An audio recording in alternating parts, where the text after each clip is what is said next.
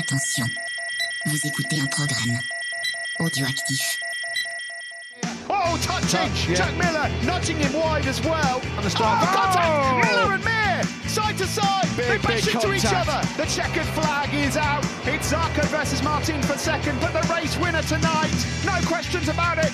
A stunner from Fabio Quattararo to win, and the battle for second is close, but it goes to Zarco.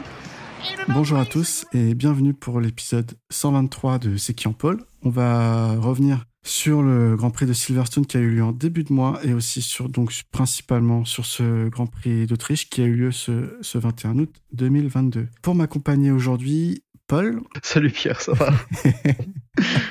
Ça va Ça bien, fait un merci. super lancement. Salut Ophélie. Salut Pierre. Euh, bah, je suis très heureux de vous accueillir donc, pour ces 12e et 13e Grand Prix euh, de la saison. On va revenir euh, euh, rapidement sur toutes les nouvelles tombées euh, depuis Assen et les résultats majeurs de, Silverstone, mais on va pas débriefer la course. D'ailleurs, on, s'excuse pour les auditeurs qui n'ont pas eu d'épisode pour Silverstone et qui n'étaient pas sur Twitter, donc ils n'ont pas été informés. En période estivale, c'est toujours compliqué de faire les épisodes et pour la première fois depuis six saisons maintenant, on n'a pas été au rendez-vous pour assurer le débrief d'un week-end de Grand Prix, donc on s'excuse et puis voilà, c'est comme ça. Et on va commencer du coup avec les gagnants de nos deux jeux euh, Twitter pour la pole. Donc euh, c'est Yo-Yo Pompon qui avait trouvé la pole de Zarco à Silverstone et c'est Beurre HP euh, qui a trouvé la pole de Bastianini à Spielberg pour le Grand Prix d'Autriche. On passe aux news. Donc en moto I, Ducati a présenté le jeudi 6 juillet un panel de presse les caractéristiques de sa nouvelle moto hein, qui va qui va être encore euh, qui va remplacer pardon Energica dans ce championnat monomarque euh, l'année prochaine. Donc euh, sont annoncés 225 kg pour la machine, dont 110 pour la batterie. En comparaison de l'Energica actuelle, donc qui fait 247 kg, c'est quand même un gros gros gain de, de 22 kg pardon minimum. En termes de puissance, on est à peu près sur la sur la même ligne avec euh, une vitesse de pointe annoncée de 275 km/h sur la ligne droite du Mugello. Euh, En moto 3 et en moto 2 euh, ont été annoncés des changements de règlement. Donc à partir de l'année prochaine, il faudra avoir au minimum 18 ans pour courir en moto 3, en moto 2 et moto GP. Donc on a une dérogation toujours actuelle pour les vainqueurs de la Rookies Cup et du championnat junior GP euh, CEV Moto 3. Donc ils pourront intégrer le Moto 3 à 16 ans ou 17 ans. Parallèlement de ça, une euh, exception sera également autorisée au vainqueur du championnat CEV Moto 2 euh, qui pourra grimper directement en Moto 2 à 17 ans euh, de son côté aussi. En news Moto 2, je vais laisser la parole à Ophélie.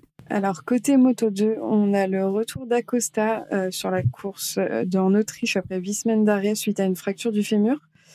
Euh, on a aussi euh, Ronnie Skinner qui vient faire une wildcard euh, dans le team American Racing Team. Et plutôt du côté des teams, on a la VR46 et Fentic qui ont signé un accord en Moto 2. La marque sera désormais inscrite sur les carénages de l'équipe. C'est le- les seules, les seules informations pour la Moto 2. Et ensuite, côté MotoGP, euh, Paul, si tu veux les Pas dire. de souci. Euh, on commence bien. Euh, ça va faire Hmm. plaisir à Pierre. On a Bagnaia qui a eu un, un petit souci à, à Ibiza en conduisant une, euh, une voiture apparemment. Un petit souci, euh, un petit souci de, de talus qui, qui saute sur la voiture et, euh, et une alcoolémie positive. Bon, il s'est excusé via ses réseaux, etc. On a appris également côté euh, ancien ducatiste que Dovizioso va prendre sa retraite après le Grand Prix de Misano. Il a trouvé un accord avec RNF euh, Yamaha. Il sera remplacé pour les six dernières courses par le pilote essayeur, Cal Crutchlow. En 2023, Tech 3, eux, vont changer de nom. Euh, officiellement, ils deviennent Gas Gas Factory Racing Team, euh, avec un statut d'équipe officielle, mais les motos auront exactement les mêmes euh, specs que les, euh, que les KTM. Paul euh, Espargaro est officialisé en tant que pilote dans l'équipe française pour deux ans. Jack Miller, de son côté, lui, a été confirmé chez KTM, et Rins a signé avec euh, Honda en 2024, jusqu'en 2024, pardon, chez euh, LCR. Euh, introduction également d'une nouvelle aéro du côté des teams qui roulent en Ducati à Silverstone, avec des beaux petits, euh, beaux petits ailerons sur la, la coque arrière. On a aussi KTM qui a testé un nouvel échappement en, Angleterre. Marc Marquez qui était présent dans les paddocks à Spielberg avec une nouvelle chicane aussi sur le circuit pour éviter l'incident qu'il y avait eu entre entre Zarco et Morbidelli si je dis pas de bêtises.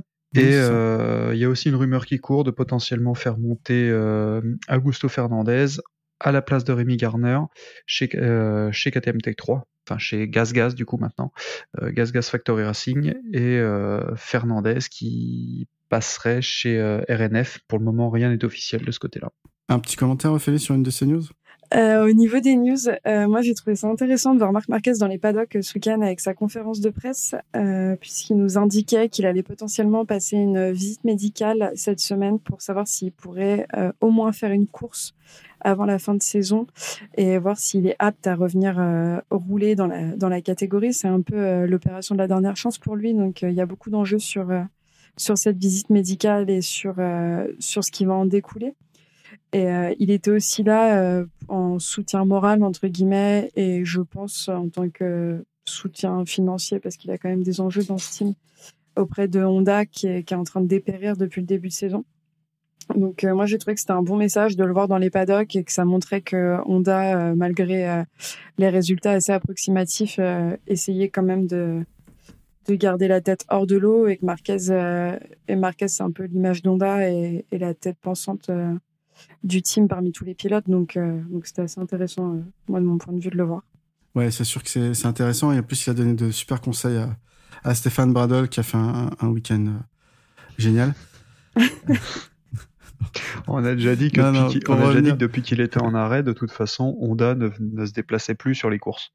Le, euh, Canal s'est fait un malin plaisir de, diffuser je ne sais combien de fois le tableau avec euh, le tableau du, nombre de points marqués par les pilotes Honda.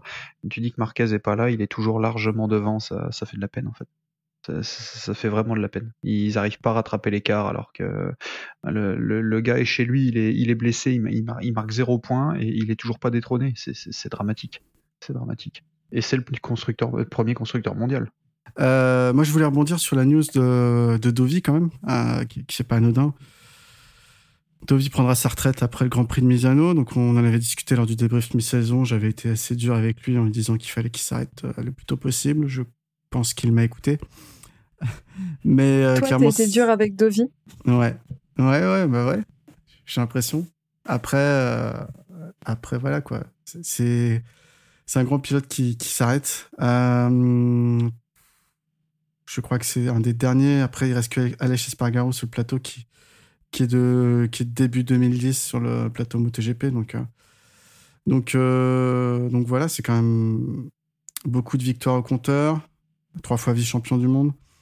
Euh, un des seuls qui a battu Marquez à la régulière. Donc, euh, donc forcément, j'espère que, que, les Italiens lui feront, lui feront une fête digne de ce nom à, Misano. Et puis, euh, bon, Cal Crutchlow, je pense que c'est bien pour Yamaha. Ils, ils, ont trouvé le moyen de, de faire tester quelques, quelques réglages à, leurs pilotes d'ici la fin de saison. Ouais, je trouve ça assez, assez intelligent de leur part de mettre Crutchlow, à cet endroit pour remplacer Dovizioso. Mm. Euh, D'ailleurs, c'est Simon Patterson euh, qui, euh, qui faisait la blague en disant qu'avec le départ de Dovizioso, c'était pas plus mal que Karl Crutchlow revienne parce que ça serait pas le plus vieux. du coup, Espargaro serait pas le plus vieux pilote du, du paddock d'ici la fin de saison. Après, après moi, je suis d'accord avec toi. C'est pas plus mal que Dovi prenne sa retraite vu la saison qu'il est en train de faire, mais perso, ça m'attriste un peu. je trouve ça dommage que, que ce pilote avec autant de potentiel et autant de talent termine, euh, termine sa carrière comme ça. Et je pense que Yamaha, il n'y a pas pour rien. Et je trouve ça assez dommage. Oui, je, je pense qu'il y, y, a deux choses. Euh, il y a le fait que la séparation avec Ducati a été assez brutale, dans le sens où il s'attendait vraiment, je pense, à, à prolonger il y, a, il y a trois ans. Euh, voilà, quand Ducati a dit bon, bah, c'est bon, on embauche Pecco et, Miller et toi tu sors. Il n'avait pas de porte de sortie, il n'avait rien prévu et tout le plateau était figé. Mm. Euh, donc il s'est retrouvé à la retraite forcée alors qu'il n'avait pas forcément décidé. Il y avait un goût d'inachevé, il a essayé de revenir là et clairement il a à la fois peut-être plus, la force de, retrouver un pilotage adapté à une moto qui n'est pas facile cette année et, l'envie aussi. Hein. Donc euh, plus ça, plus l'entente dans son team avec son, avec son boss, euh, fait que c'est un retour raté, comme beaucoup de comebacks ratés dans le sport en général. Concernant Alex Rins chez LCR Honda, c'est pas, c'était pas simple, c'est pareil, il n'y avait pas beaucoup de place euh, dans les teams officiels. Euh, c'est un pilote rapide, on l'a encore vu euh, ce week-end et, à Silverstone aussi. bon, à voir ce qu'il peut faire chez, LCR, quoi. C'est pas non plus une moto facile. Non, c'est clair, il va quand même passer d'une Suzuki qui est, qui, est, qui est, quand même assez performante à une à celle-ci. Donc, à voir ce que ça donne. Moi, je pense que de toute façon, entre si on lui proposait d'aller chez LCR ou si on lui avait proposé d'aller chez KTM, le choix était vite fait. Donc, ouais tant qu'il reste, euh, tant qu'il reste encore en MotoGP, parce que c'est quand même un pilote qui a du potentiel et qui est relativement bon quand sa moto fonctionne et qui euh, il finit pas dans les graviers. Donc, euh, donc c'est une bonne chose de le garder dans le paddock après à voir ce que ça va donner chez LCR. par contre, pour Cecchinello, c'est un super coup de l'avoir signé. Parce que pour le coup, c'est un gars qui est habitué mm. à rouler devant, qui a largement prouvé son niveau et, et qui sait développer une machine. je pense que là, on va vraiment avoir en fait, le... enfin pour eux en tout cas, ils vont vraiment avoir le, je pense, le, niveau de leur moto. Euh, comment dire le euh, oh, Marquez euh, Marquez sorti de l'équation je pense qu'ils vont vraiment savoir au bout de, quelques courses en voyant les résultats de Rins et une fois qu'il l'aura pris en main ce que vaut réellement la moto. Je pense pas que ce soit un, enfin, il a, pour moi, il, a, il est largement au-dessus du niveau d'un Alex Marquez ou d'un ou d'un Akagami, euh, même d'un Paul Espargaro d'ailleurs.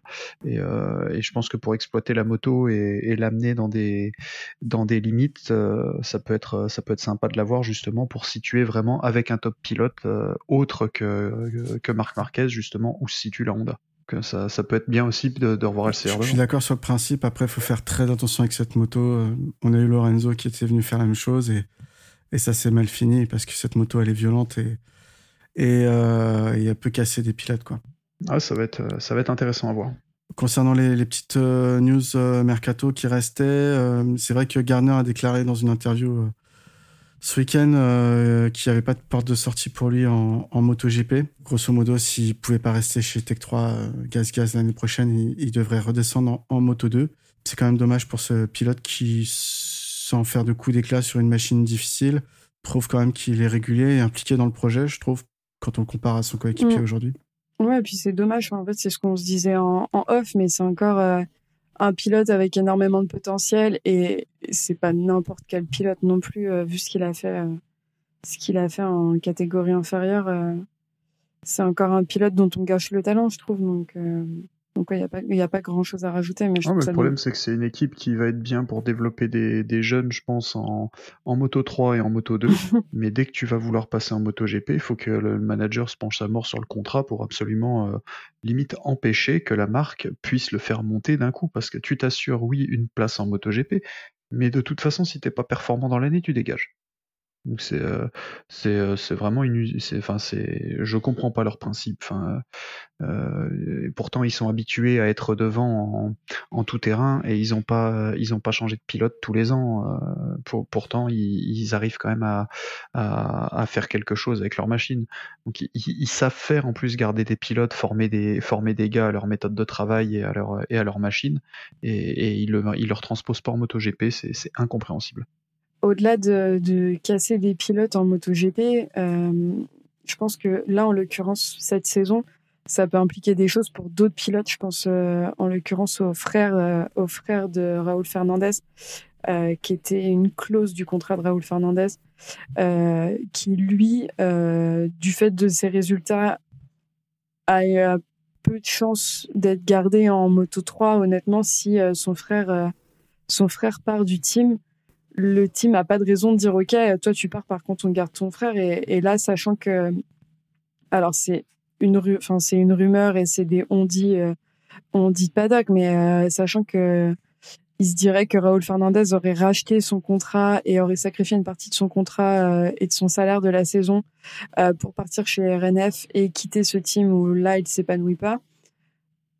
je trouve que c'est vraiment euh, c'est vraiment bancal comme euh, management et une manière de gérer ses pilotes et, et ça implique euh, ça a une implication de conséquences qui ne concerne pas que le pilote officiel et je trouve ça vraiment dommage.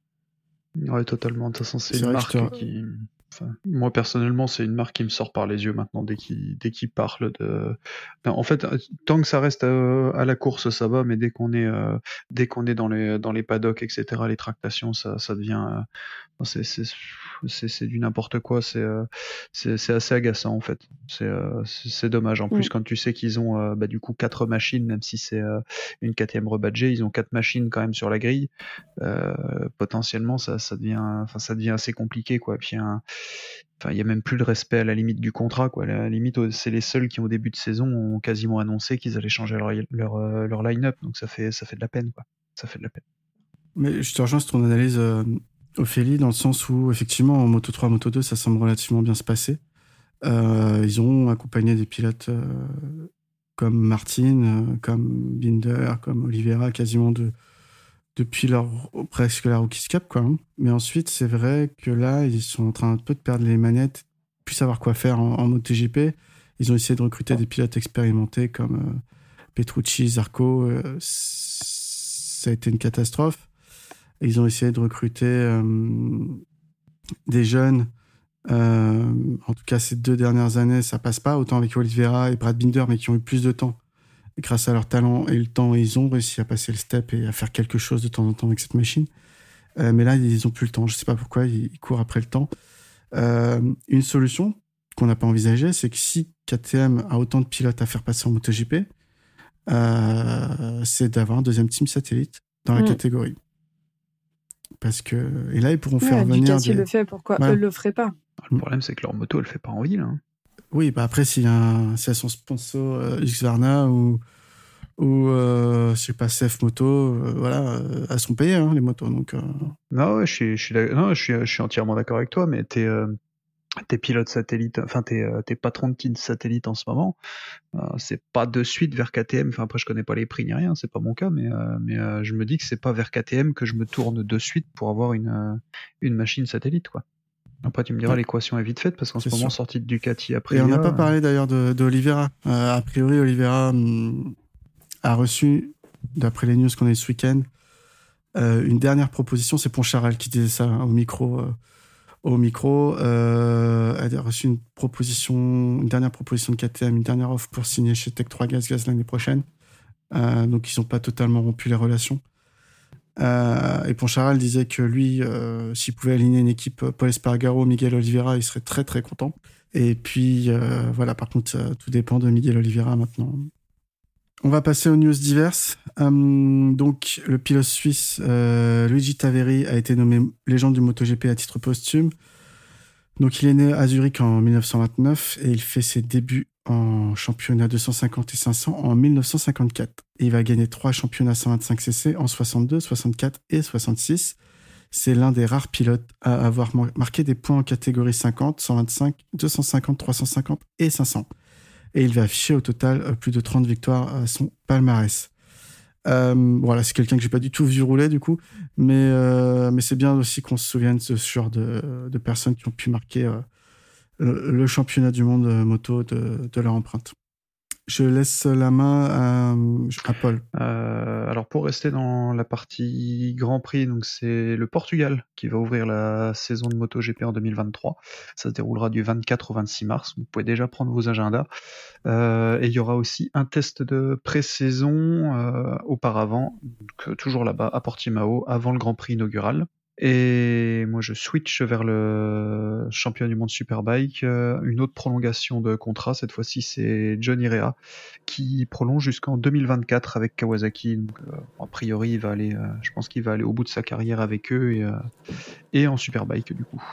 Il n'y a pas de raison que que ce soit pas le cas. Enfin, ils vont tellement bien ensemble les deux. Ophélie, tu avais des nouvelles? Moi, c'était un fun fact concernant un événement qui s'est passé pendant la trêve estivale, euh, concernant Fabio Quartararo, qui a été décoré de la Légion d'honneur euh, suite à son titre en MotoGP, à côté d'autres sportifs euh, français tels que Sébastien Ogier. Donc, ça a eu lieu le 14 juillet, si je ne dis pas de bêtises. Et, et voilà. Euh, également, euh, nouvelle importante qui a remué tous les paddocks ce week-end, c'est euh, l'intégration à partir de 2023 euh, de courses sprint euh, le samedi après-midi concernant uniquement la catégorie MotoGP. Mm. Course sprint qui aura qui aura pour fonctionnement euh, moitié des tours de la course du dimanche et moitié des points, donc 12 points pour le premier jusqu'au neuvième qui aura un point. Donc les points compteront au championnat, euh, ils seront juste comptabilisés euh, pour les statistiques d'un côté des points course sprint et d'un côté les points course GP classique du mmh. dimanche. Donc c'est une conférence de presse qui a lieu en fin de semaine pour annoncer la nouvelle avec le patron de la Dorna, de l'IRTA et de la FIM. Euh, information qui a été donnée aux journalistes et aux pilotes qui ont appris la nouvelle en même temps ce week-end. Euh, on remercie Espeleta qui dit euh, qu'ils n'étaient pas là euh, pour informer les pilotes que c'était pas leur travail. Euh, donc c'est un peu hein, une décision qui fait débat au niveau de au niveau des pilotes. Euh, Fabio, euh, Fabio par exemple disait que c'était une décision qu'il considérait stupide. D'autres disent qu'ils ont hâte d'attendre le début de saison et voir ce que ça donne. par exemple, Bagnaia qui disait qu'il était curieux de voir ce que ça allait donner, que leur avis était mitigé, mais qu'il aurait préféré que des tests soient faits avant la fin de la saison sur ce format parce qu'on va arriver en 2023 et ça sera intégré dès la première course sans avoir testé, euh, testé l'enchaînement. Euh, c'est aussi euh, un format qui va au détriment de la FP4 puisque euh, maintenant ce sera la FP1 et la FP2 qui compteront pour le classement à la Q1 et Q2, la FP3 qui sera sous le même format que la FP4 donc qui servira juste à faire les derniers réglages et la Q1 la Q2 et la grille sera déterminée en fonction des résultats des qualifs. donc la grille des courses sprint sera la même que la grille du dimanche. Donc cette nouvelle fait débat au, sein de C'est qui en pôle. Euh, on a des hmm. avis bien tranchés les uns, les uns comme les autres. Euh, Pierre, qu'est-ce que tu en penses? Bah, Clairement, je pense que plus de spectacles, c'est mieux. On fait déplacer euh, beaucoup de motos, beaucoup de gens dans le paddock tous les week-ends à travers le monde juste pour voir une course. Donc écologiquement, si on peut faire deux courses au lieu d'une séance d'essai, c'est mieux. les motos sont là, tout est là. Il a pas, d'après ce que j'ai vu, il n'y aura pas plus d'allocation moteur euh, pour la saison. Il n'y aura pas plus d'allocation pneus. Euh, du coup, euh, là-dessus, l'impact sera quasiment le même qu'actuel. Moi, honnêtement, j'aime bien la course sprint en, superbike. Ça ne veut pas dire qu'on a des vainqueurs qui sont différents. Souvent, c'est à peu près le même trio qui est devant. Mais c'est vrai qu'on a des fois des marques, comme notamment BMW ces deux dernières années, qui avaient tendance à performer dans les courses sprint, alors qu'en course euh, de 40 minutes, le format normal, euh, elles étaient beaucoup plus loin dans les classements, plutôt aux alentours des top 10. Donc on peut quand même avoir des surprises quand les, pilotes n'ont pas à gérer euh, ni la longévité de leurs pneus, ni l'électronique, ni leur plein d'essence. On peut avoir des choses qui, qui peuvent s'annoncer sympas. Par contre, c'est vrai que j'ai encore des questionnements sur, par exemple, un pilote qui est pénalisé en course sprint qui prend un long lap. Est-ce que c'est un long lap qui devrait faire en course normale le lendemain ou est-ce que ça attendra la prochaine course sprint pour être effectué? Euh, C'est sûr que c'est des points de règlement qu'il faut, qu'il faut éclaircir euh, parce que ça peut avoir un, fort impact. Mmh, je suis d'accord avec toi, ça pose question comme format. Euh, moi, j'étais la première à dire que, que je trouvais ça vraiment naze d'intégrer une course sprint euh, le samedi. Après, ça c'est mon petit côté. Euh, j'aime pas trop quand les choses les choses changent, euh, mais c'est quand même un énorme changement dans le monde de la MotoGP dans en termes d'organisation de course depuis depuis un petit moment. Et, et maintenant, avec un peu plus de recul sur la situation, je me dis que ça peut être pas mal tester puisque deux courses dans le week-end, il y a plein de catégories qui le font. Le Superbike, le Superbike le font. Le French Superbike, tu as deux courses par, par dimanche pour chaque catégorie. Donc, est-ce qu'en termes de conditions physiques, euh, c'est plus dur pour les pilotes? C'est sûr que ça sera le cas. Euh, c'est sûr que ça impliquera beaucoup plus de choses. C'est sûr qu'il faudra compter beaucoup plus les points. Euh, mais je me dis pourquoi pas le tester. Après, moi, ce que je regrette de la même manière que Bagnaia le disait en interview, c'est que c'est pas été testé avant la fin de la saison pour au moins avoir une idée du format et que, et que les pilotes sachent à quoi s'attendre euh, et qui puissent euh, qui puissent anticiper la fatigue que ça va intégrer à leur euh, à leur entraînement et le euh, les, réglages techniques qu'il va falloir anticiper beaucoup plus, etc.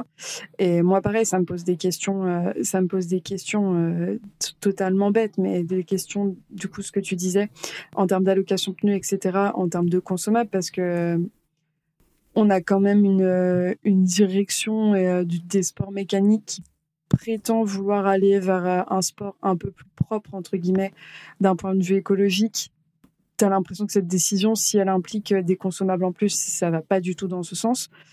Euh, donc ça, c'est une question que moi je me posais en, apprenant la décision. Et au-delà de ça, je me posais aussi la question de ce que ça implique pour les pilotes. Euh, pour des pilotes, par exemple, euh, pour des pilotes signé pour les deux prochaines années dans un team, un certain tarif. Pour une course, ils ont signé pour un format, un format de Grand Prix qui existe depuis, depuis des années avec trois séances d'essai plus les FP4, les qualifs et ensuite ta course et tu fais ta course. Et maintenant, on leur dit, bah, en fait, tu as une course le samedi euh, qui compte euh, beaucoup, qui compte pour le championnat. Et si tu te foires, euh, si tu te foires, tu peux foirer ton championnat. mais pour le même prix, pour le pour le même tarif.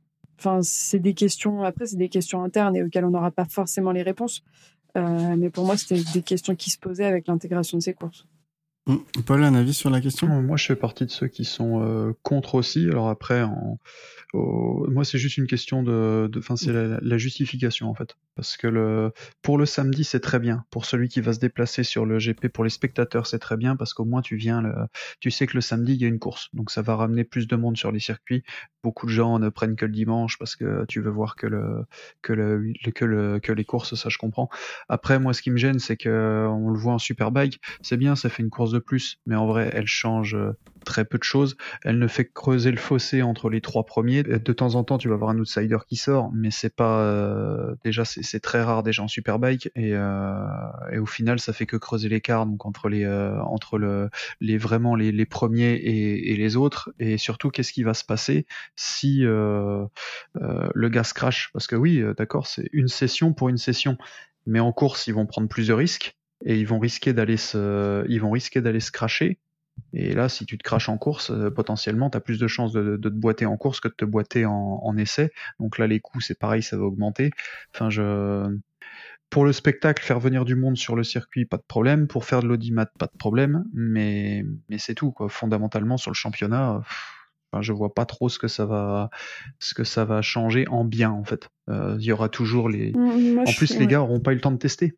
Enfin, tu sais, t'as que deux séances, mm. la 1, la 2. On voit souvent quand même que les, les équipes ont leur rythme euh, et qu'en en, en, FP3, souvent, ça change quand même. Les, euh, les, euh, comment les, les réglages s'affinent, etc. Les temps redeviennent normaux. Euh, là, avec une séance de moins, on risque de se retrouver avec des motos pas au point devant. Je sais pas. Je, moi, je suis assez sceptique. Maintenant, il faut tester. C'est juste dommage de vouloir le faire trop vite. La F1, ils ont pris le temps de tester. Le Superbike, ils ont pris le temps de tester. Euh, le MotoGP, apparemment, on teste pas, on y va tout debout.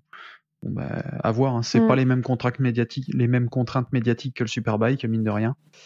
Donc, euh, j'espère qu'ils auront pas de quoi, quoi, sur tout ça. Ouais, après on verra, on verra ce que ça donne, mais je suis d'accord que, se lancer tête baissée dans un nouveau format de course, même pour les teams, ça va être, euh, il y aura forcément des couacs, il y aura forcément, ça, ça va donner un, un, championnat qui va être où les cartes pourront être très vite rabattues, je pense, si, euh, parce que, comme tu dis, en fait, les, les, les paddocks, euh, dans les paddocks, il y a quand même un rythme, euh, un rythme de croisière, entre guillemets, entre le vendredi et le dimanche.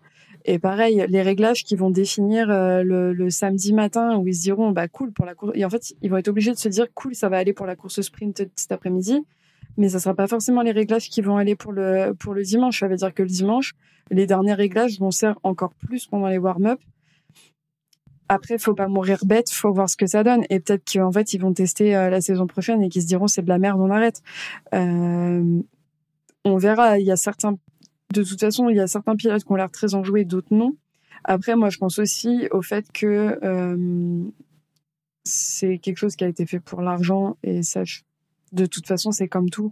On va pas se mentir, c'est une merde de la guerre et, je trouve ça dommage en fait d'imposer ça pour le show, comme, euh, comme ils le disent, euh, j'ai beaucoup de mal avec ce terme euh, mm. de show parce qu'à un moment donné, ça reste un sport, ça reste un être humain. Il faut arrêter d'essorer les athlètes, les athlètes jusqu'à la dernière goutte. Et ça va rajouter, ça va rajouter une pression, mais, mais pas qu'au copilote. Ça va rajouter une pression au team, ça va rajouter une pression aux médias.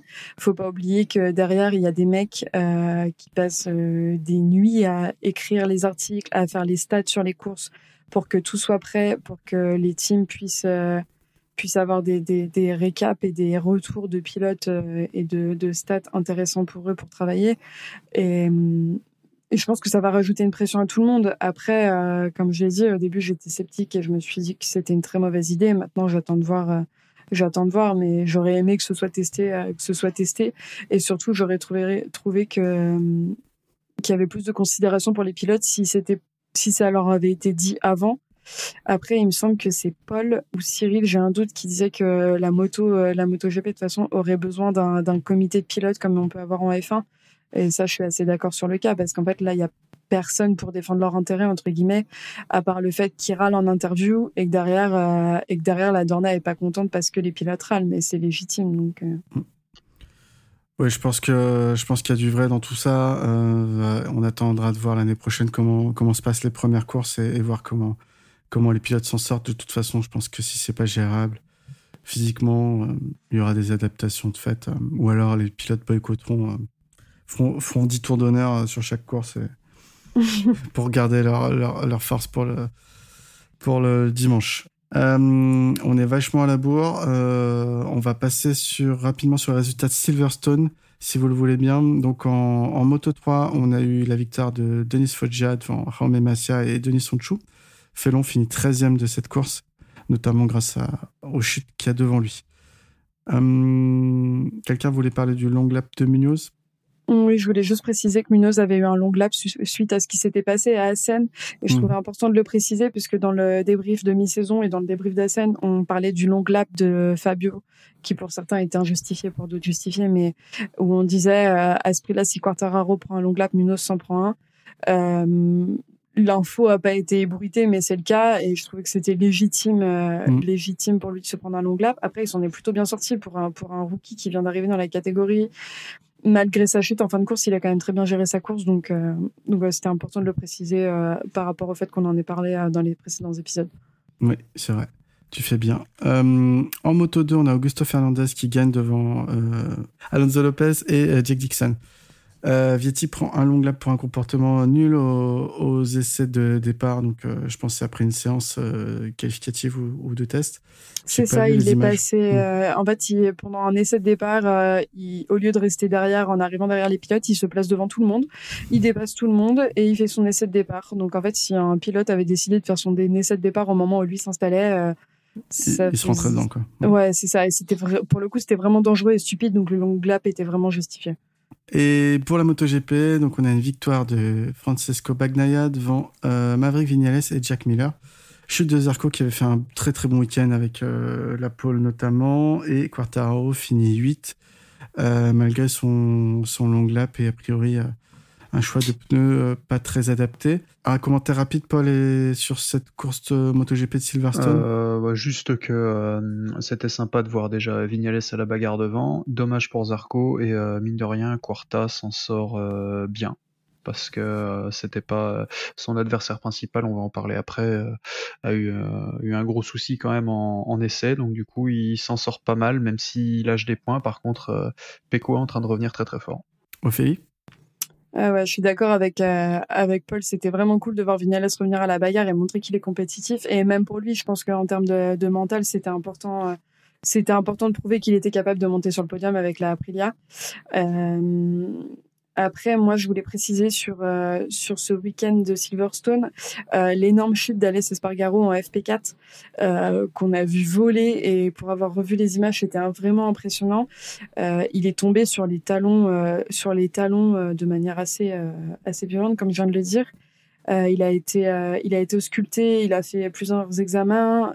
on a estimé qu'il était capable de rouler le dimanche en course euh, il y a eu pas mal de, commentaires de médias euh, qui se sont permis des commentaires en disant qu'il euh, en rajoutait un peu pour le spectacle et pour pour montrer devant les copains qu'il avait mal et qu'il fallait pas penser que enfin pour dire qu'en fait il était plus en course. au final, il s'avère que le lundi, quand il a fait des examens complémentaires, il s'est rendu compte qu'il avait les talons fracturés. donc il a fait quand même une bonne course pour quelqu'un avec les talons fracturés. Il a eu sept jours d'immobilisation avec repos total et il a pu euh, il a pu revenir à, Spielberg. Donc je trouve ça vraiment impressionnant de sa part. Et euh, et c'est là qu'on se rend compte que, des pilotes euh, c'est pas des êtres humains c'est pas possible en fait. C'était très très dur je pense pour lui pour finir le week-end. Alex Spargaro il fait une course honnête je pense dans la douleur. Pour moi c'est ce genre de choses où il aurait dû avoir les résultats avant et, ne pas être autorisé à rouler. Encore une fois, on en revient à, mm. ça parce que effectivement, c'était pas une fracture qui nécessitait une intervention chirurgicale, mais c'était une fracture qui nécessitait du repos. Et euh, il a été interdit pour lui de faire quoi que ce soit euh, pendant une semaine, sept jours après cette course. Euh, donc, donc c'est pas rien. Il, a joué avec sa santé et, et ça, j'aime pas. Après, il y a eu une précision au niveau de du fait qu'il ait roulé parce que beaucoup se sont posé la question. C'est une précision euh, qui a été donnée sur les réseaux et du coup pas du tout de manière officielle par les pilotes ou par le team, mais euh, mais ils expliquaient que euh, du fait que ses pieds étaient gonflés et qu'il y avait des contusions, c'était pas forcément possible de voir à la radio les fractures. Elles n'étaient pas encore suffisamment visibles pour qu'ils s'en rendent compte. Moi, je suis pas médecin, donc s'ils le disent, je les crois, mais ce qui n'empêche que, que quand, enfin c'est ça en fait, euh, tu vois le pilote boitiller dans les dans le, les paddocks, avoir besoin d'aide pour marcher. C'est qu'une course à un moment donné. Certes, tu joues le championnat, mais vu le nombre de points que tu as, euh, tu peux te permettre, tu peux te permettre de la louper. Pour moi, enfin, c'était pas vu son potentiel cette saison, euh, il n'était pas à une course près. Eh ben, on va partir sur euh, le débrief euh, d'Autriche. Euh, on va faire rapidement la motorie. Donc, en essai, c'est Granado qui prend la pole devant Casadei et Ferrari. Zanetti, Egarter et Canepa occuperont la deuxième ligne. En course 1, ça part fort devant et c'est Casadei qui va prendre le meilleur au premier virage. Ferrari part à la faute à ce virage numéro 1, justement, chute sur la piste. Tout le monde peut l'éviter, bien heureusement. Lui et sa moto, alors qu'ils étaient vraiment euh, en plein milieu de la piste à la sortie de ce virage. Bradley Smith va chuter lui à la sortie de la, chicane dans le virage numéro 2. Et devant, c'est Casadei qui va creuser le quart avec un gap jusqu'à une seconde sur Zanetti et Granado. Ce dernier va progressivement remonter alors qu'Agarter va s'assurer euh, de la 3. Duel final très accroché entre Granado et Casadei qui va garder la tête jusqu'à deux virages de l'arrivée et une chute bête pour, euh, pour Matteo Casadei, euh, alors qu'il avait 0,3 secondes d'avance. Il, chute tout seul euh, sous la pression de, Granado. Granado gagne la course devant Agarter et Michael Ponce finit 3. En course 2, donc c'est Casadei qui prend encore un départ de folie devant Ferrari et Granado. Donc Ferrari cette fois ne partira pas à la faute. Un groupe de 5 va se former, complété par Ponce et Agarter. Après de belles passes d'armes dans le, dernier tour, Granado va finir par gagner devant euh, Ponce et Agarter le classement du championnat. Donc Agarter en tête 194 points, suivi par Granado 176,5 points et Ferrari 121,5 points.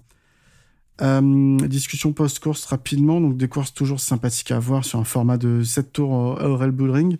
Euh, Granado commence vraiment à prendre l'ascendant euh, psychologique dans la catégorie avant la, double finale à Misano où il compte bien revenir ravir le, le championnat à Agarter. On va passer à la Moto 3 et je passe la main à Paul.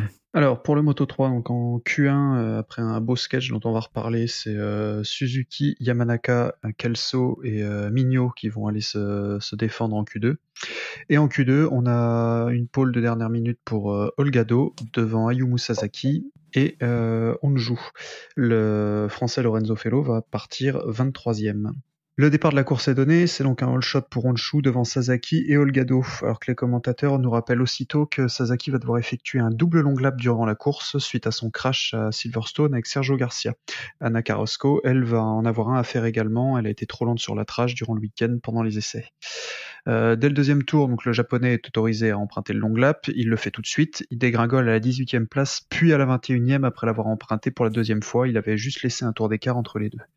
Devant, on a un groupe de 7 pilotes qui va se former. Donc, euh, Onju, Olgado, Suzuki, Guevara, Morera, euh, Garcia, le leader du championnat qui est parti dixième, et euh, Munoz qui est lui est parti 16e.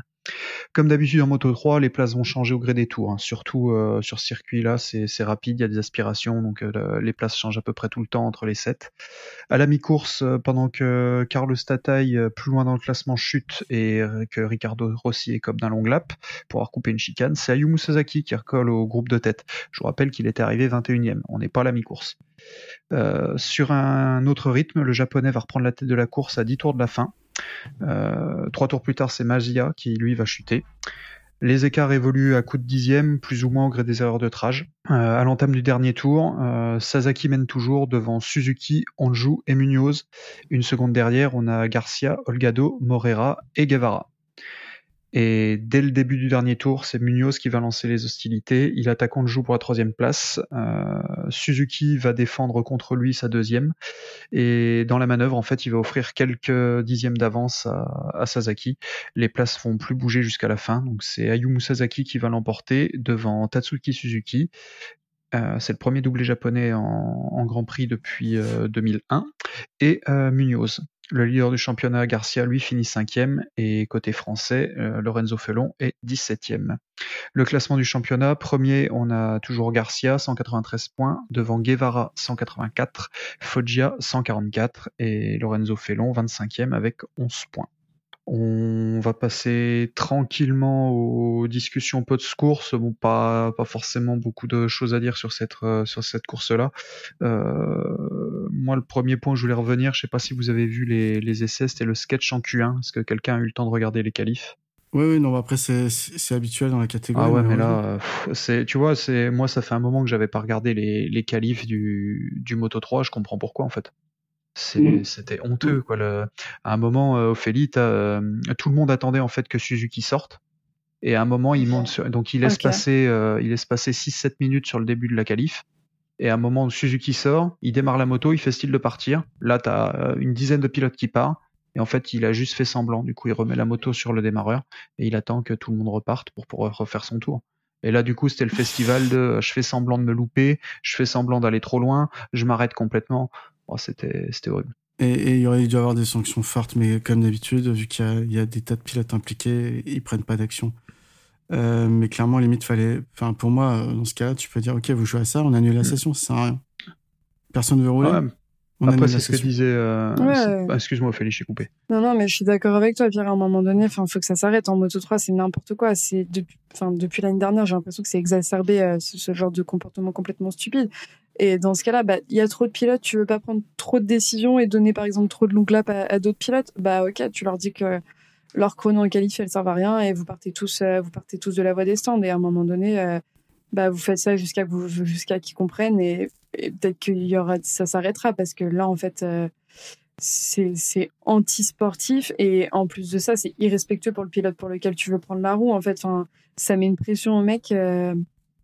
Quel est l'intérêt si en fait il sait qu'il part et derrière il y a 15 pilotes qui vont le bouffer alors que lui il prépare euh, il prépare sa qualif correctement sans attendre la roue de quelqu'un. Enfin, ouais, je suis d'accord avec toi, Pierre. À un moment donné, il va falloir que des décisions soient prises parce que euh, c'est facile de, de regarder de loin, mais c'est leur taf en fait de prendre ce genre de décision pour pas que ça se produise. Mhm. Moi, je pensais, euh, je repense à ce qu'a dit Stéphane sur notre, groupe là, quand il parlait d'un départ façon Tourist. Il faudrait voir le, temps qu'on pourrait mettre pour que les motos partent sans se rattraper, pour pas que la séance soit à rallonge, mais les faire partir euh, façon TT pour euh, une sorte de super pole en fait. Ils partent avec X secondes d'écart. Un tour lancé, un tour, euh, enfin un tour de lancement, un tour de, un tour pour la qualif terminée. Et, euh, et les pilotes Ouais, avec, après, un, c'est encore avec un revoir, certain euh, écart, est-ce que ce serait faisable Je- Mais là, il... ça devient, ça devient vraiment usant quoi de regarder. C'est vraiment pas intéressant pour le coup. Ouais, mais du coup là, ce que tu dis, c'est-à-dire que ça implique de re, Ouais, de rechanger le format. Ouais. réaménager les qualifs, réaménager le règlement. Et en fait, à un moment donné, avant de réaménager les règlements, les qualifs, elles fonctionnent bien dans les autres catégories. Même s'il y a des couacs et que ça arrive que de- des pilotes attendent certains d'autres, elles fonctionnent bien en Moto 2, Moto GP. Il faut juste que les, pilotes de Moto 3 et les teams de Moto 3 apprennent à être disciplinés et à respecter ce putain de règlement et à arrêter de, jouer à celui qui va attendre l'autre, en fait. Parce que, bah oui, t'as pas, enfin, t'es pas capable de faire un tour chrono, bah à un moment donné, euh, si tu veux attendre ton pilote, attends-le en piste, en fait, fais ton tour et cale-toi derrière, mais l'attends pas dans. Enfin, là, on en arrive à un point où ils les attendent dans les stands. C'est- illogique et. C'était ridicule. Bah, si- sinon, il y a un autre moyen, je viens d'y penser, en sachant qu'il y a beaucoup d'é- d'équipes euh, Moto 3 qui, qui, qui, bah, qui vivotent, hein, qui n'ont pas beaucoup de moyens financiers, c'est frapper au portefeuille. C'est dire, si vous faites pas sortir vos pilotes pour rouler, euh, on, vous, on, vous, on vous pénalise, on vous met des amendes. Hmm. Et là, c'est les, les, c'est les teams qui vont mettre les pilotes en dehors du box. hein. Ouais, c'est sûr. Ah, bah, c'est sûr. Euh, dans les autres Euh, points sympas, Oui, après, euh, belle course de, de Sasaki quand même. Il nous en fait euh, deux, trois comme ça par an. Là, il avait fait euh, une victoire à, à Assen et puis il se permet encore une victoire là, avec deux, deux, deux longues laps quand même. Ah, il était sur un autre rythme. Il était pas dans la même catégorie euh, ce week-end. Mm. C'était hallucinant. hallucinant. Quand je le vois 21 e je dis bon bah c'est bon, on le reverra pas. Et je te dis, c'est en voyant la, petite incrustation chute de euh, pas de, de Rossi, parce que lui c'était un long lap, mais je ne sais plus lequel a, chuté. C'est en voyant l'incrustation, je, remets le nez sur le classement pour voir d'où euh, d'où il tombe, et, euh, et au final, c'est la chute de Tataï. Et au final, je vois qu'il est déjà huitième. Et effectivement, tu le vois au fond du, tu le vois au fond de l'écran en train de remonter, et puis il a fait qu'une bouchée, quoi. Donc très, non, super course là pour le coup. Et il, finit, premier. très bien. Un autre rythme. Il claquait pendule sur pendule, c'était hallucinant. Et, tu voulais dire quelque chose sur Mazia Ouais, euh, j'ai juste mis euh, Mazia décevant, mais on va pas en faire des, tonnes. Hein. C'est euh, comme comme sur beaucoup de GP, il tient pas sa place. Donc voilà, c'est mm. juste ça. C'était pour souligner encore une chute. En plus, c'est une chute qui est bête, mais tellement bête. Il il est même pas à l'attaque. Il est même pas à l'attaque. Il se décale parce qu'il veut pas. Il se décale parce qu'il veut pas passer à cet endroit-là. Du coup, il lâche un peu le frein, il reprend, ça glisse et boum. Euh, c'est triste. C'est même pas une. Euh, voilà, c'est bon, c'est dommage. C'est un week-end sans encore, mais, euh, mais le problème, c'est que lui, il peut pas se le permettre. Juste pour souligner la quatrième place de Denis Sancho, donc c'est sa quatrième, quatrième place de la saison. Avec, avec son podium de Silverstone la, dernière fois, ça commence à, à, payer. Alors, il n'est pas tout à fait dans la course pour le, titre, il est encore un, peu loin, il, il, est à quelque chose comme 60, 60 points de la tête, mais cas, il n'est pas détaché, comme c'est le chouchou de, d'Olivier. de notre collègue Olivier. il fallait que je le place. Mais en, parlant de chouchou, moi je veux quand même préciser, euh, c'est euh, la très belle troisième place de David Munoz. Euh, David Munoz qui, qui, arrive en cours, de, en cours de saison, encore une fois, je le dis à chaque fois, mais il arrive en cours de saison. Et, et, il écrase, déjà il écrase sa coéquipière. il n'y a même pas, il y a rien d'autre à ajouter elle se fait, euh, elle se fait écraser par son coéquipier, mais surtout, il est toujours à la bagarre, il va toujours en, tête, et, quand il tombe pas, il arrive à claquer, euh, à claquer des bonnes positions. Donc, euh, je pense que c'était à noter aussi sur cette course Moto 3 ce week-end. Mm. Bien sûr. Et un peu trop irrégulier hein, quand je regarde ses, dernières courses, mais oui, oui, clairement, il a une vitesse folle. Folle, folle. Allez, c'est parti pour la moto de Ophélie. Ok. Euh, côté Moto 2, durant les qualifs, euh, passe en Q1 euh, Bobier, Schroeter et Aldeguer. Et en Q2, on retrouve Ayogura, Lopez, Fernandez, suivi de Dixon, Chantra, Acosta qui prend la sixième place pour son retour de blessure et Vietti à la septième place. On retrouve donc tous les acteurs du, du championnat Moto 2 sur les trois premières lignes, un par ligne entre avec Ogura, Fernandez et Vietti. Euh, concernant la course, c'est avec un très bon départ que Ogura donne le ton de cette course. Derrière lui, le trio Fernandez, Lopez et Dixon s'élance dans une gare de dépassement pendant que Vietti et Acosta tentent d'accrocher le wagon. C'est une bagarre entre les deux KTM qui s'enclenche et comme à son habitude, Acosta remonte sur ses adversaires. Drapeau jaune dans le secteur 1 et 2 dès le second tour, c'est une chute de Zakonet qui sort sur civière. Le pilote s'en sort finalement avec quelques contusions. On dira plus de peur que de mal. Euh, Alonso Lopez prend la tête de la course et va à la bagarre avec Agura. Pendant ce temps-là, Vietti passe à Costa, Chantra prend la seconde place devant Lopez. Comme d'habitude dans cette catégorie, le classement change rapidement et on suit pendant plusieurs tours un peloton de tête composé de Ogura, Chantra, Lopez, Vietti et Acosta. Lopez et Vietti disputent la troisième place et ce dernier creuse l'écart avec son adversaire. À 12 tours de la fin, on retrouve à nouveau le duo Acosta et Fernandez qui s'accrochent et prennent l'ascendant sur Lopez et Canet. Euh, Vietti revient dans la route du Thaïlandais, mais perd l'avant à 8 tours, à 9 tours de l'arrivée. C'est une fin de course catastrophique pour le pilote puisqu'il joue le titre cette saison. Euh, celui qui profite de cette course, c'est Pedro Acosta, euh, qui pour son retour de blessure s'installe à la troisième place.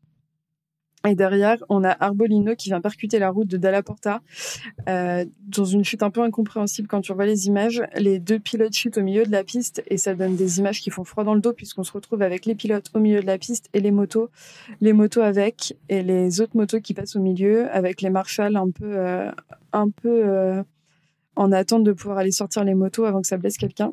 On termine cette course avec un chantre sur le voté qui vient de tenter de décrocher une victoire, mais c'est Ogura qui s'impose sur le circuit de Spielberg ce week-end. On retrouve Dixon à la troisième place du podium, suivi d'Acosta, Fernandez, Lopez et Canet. Euh, c'est également une course à oublier pour Kubo, Kelly, euh, Gonzalez, Aldeguer et Salek qui ne terminent pas sur leur roue. Côté, classement, on joue aux choses musicales à chaque GP entre les trois principaux adversaires. Cette fois, c'est Ogura qui prend la tête du championnat avec 183 points, suivi de Fernandez avec 182 et Vietti qui se laisse distancer avec 156 points. moi, j'ai trouvé cette course intéressante. J'ai trouvé que la, la, course de Ogura et de Chantra était vraiment belle. je pense que Ogura est en train de montrer qu'il a sa place pour aller remplacer Nakagami, malheureusement pour lui. Euh, c'était vraiment, euh, c'était vraiment un beau duel sur la fin. Je ne sais pas si les garçons, vous avez pu voir la course, est-ce que vous en avez pensé Alors moi, je l'ai vu le Moto 2 et euh, j'ai adoré. Pour une fois, c'est une course que j'ai bien aimé aussi. Et je pensais pas, tu vois, que Chantra allait quand même tenter sa chance en, en fin de course. Je pensais qu'il allait. Mmh, mais là, il non, a rien voilà, à totalement, perdre. il a rien à perdre, mais c'est c'est quand même son, enfin son, son, son son, son teammate et puis il est en tête du, du championnat. Donc euh, bon, c'est, euh, je pensais pas, mais euh, super course. Franchement non, euh, su- super course, du, du beau Moto 2, des dépassements propres. euh, moi j'ai, euh, j'ai aimé cette course. Ouais, après, après euh, du coup, vu que tu l'as vu, moi j'ai trouvé que vraiment pendant cette course, la chute d'Arbolino et de Della Porta était vraiment, euh, Mm. était vraiment impressionnante. J'ai vu les, les images de la chute et de, et de la non-intervention de, de la direction de course qui m'a un peu choqué. Euh, Parce qu'au au moment où ça se déroule, euh, ils peuvent sortir un drapeau rouge, euh, fermer la course, parce que du Ouais. coup les deux tiers de la course sont finis.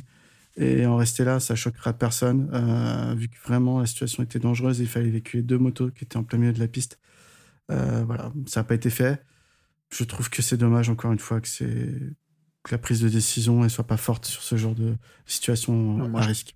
Ouais, il y a un manque, pour moi, il y a un manque de rapidité dans ce, ce genre de décision, puisque après, euh, sur les réseaux, tu avais quelques journalistes qui en parlaient et même des fans random qui disaient, mais euh, les marshals ont mis un temps fou à intervenir, mais en fait, enfin, tu avais les deux pilotes au milieu de la course, les deux motos. Euh, ok, les marshals, c'est leur taf de sortir les motos, mais c'est aussi leur taf de pas risquer leur vie. Et Mm. là, pour le coup, c'était, je pense que c'était compliqué d'intervenir plus rapidement que ce qu'ils l'ont fait euh, pour eux aller sur la piste parce que les, motos passaient encore entre les deux et tu vois très bien, euh, tu vois très bien quand tu vois Dalla Porta qui se relève et que t'as une moto qui passe à côté de lui et tu te dis mais en fait euh, qu'est-ce qu'ils attendent avec les drapeaux? Et c'est pas la première fois que ça arrive. et Moi, chaque fois que je vois ça, je peux pas m'empêcher de penser à tout ce qui est arrivé ces dernières années à d'autres pilotes et je me dis bah qu'ils ont pas compris la leçon, c'est pas possible en fait. Bah, surtout que c'est souvent les chocs pilote à pilote Mm. euh, qui sont les, les plus dangereux pour la, la vie et la santé de, de ceux-ci. Quoi. Souvent, c'est pas j'ai chute euh, tout seul dans le bac à gravier. Donc, euh, clairement, c'est c'est là où il faut être le, le plus vigilant. Pour en revenir à la, la course, Ogura fait quand même d'une belle régularité. Il n'est pas toujours devant, mais en tout cas, il assure les points à chaque fois, alors que, que Vietti semble, semble un peu perdre le fil. hein. Vous confirmez? Ouais, moi je trouve que malheureusement, parce que comme tout le monde le sait, euh, je pense que c'est vraiment mon chouchou Yeti dans cette catégorie et je suis assidûment ce qu'il fait, mais j'ai l'impression que la pression que lui impose euh, Ogura et Fernandez est assez forte et que là en l'occurrence, euh, en l'occurrence pour moi c'est ce qui s'est passé. Il a voulu, euh, il a voulu aller grappiller, euh, grappiller plus de points que ce qu'il aurait dû en poussant sur Chantra. Euh, il finit par terre. S'il avait gardé sa troisième place et qu'il s'était pas, s'était pas envoyé à la faute, je pense que il aurait gardé des points importants, des points devant Fernandez, donc plus de points que lui. Je trouve ça, enfin, je trouve ça vraiment, euh, vraiment dommage euh, cette deuxième partie de saison pour Vietti. Totalement d'accord avec toi. C'est euh, c'est pas une, euh, il doit utiliser sa tête maintenant et pour le moment, là, enfin là, il l'a pas fait. Euh, il reste encore quelques courses, mais c'est des gros points de perdu à un mauvais moment. C'est en plus contre des concurrents directs. C'est vraiment dommage d'avoir euh, euh, de perdre autant de points pour. euh, Enfin le, le, le rapport perte-gain est, est trop important. Il y avait, au pire, tu restes derrière et puis c'est tout. Tu, tu tapais ton podium et c'était c'était quand même une bonne chose. Ouais, je pense qu'il a un step à passer à ce niveau-là. C'est qu'il va falloir que, que la pression que ça lui impose d'avoir d'autres pilotes derrière lui euh, pour le championnat, ça lui passe au-dessus et qu'il arrive à, qu'il arrive à dépasser ça. Pour l'instant, c'est pas le cas et, c'est dommage. Mais, euh, mais ça fait le spectacle aussi. On peut pas s'en plaindre. Euh, en parlant de spectacle, dans ton résumé, tu as décrit que, comme souvent dans cette catégorie, il y a beaucoup de dépassements. J'étais un peu choqué. Euh, Mais vous regardez pas la Moto 2. Il y a que moi qui regarde la Moto 2. je, re- je regarde quand j'ai vraiment le temps. C'est la dernière course que je regarde, c'est vrai. Mais pff, souvent, c'est les mêmes pilotes qui se dépassent. Mais, mais pas forcément dans le peloton de tête, mais derrière, il y a quand même souvent des dépassements qu'on voit pas parce que la Real les montre Mm. pas. Et je trouve ça dommage d'ailleurs, mais euh, mais il y a quand même quelques dépassements. Et là, en l'occurrence, ça a bougé un petit peu quand même euh, durant la course. Enfin, pour avoir revu les, la Moto 2 et la Moto GP aujourd'hui avant qu'on enregistre, ça a bougé plus en Moto 2 aujourd'hui que ça a bougé en Oh Moto oui. GP. C'était pas difficile.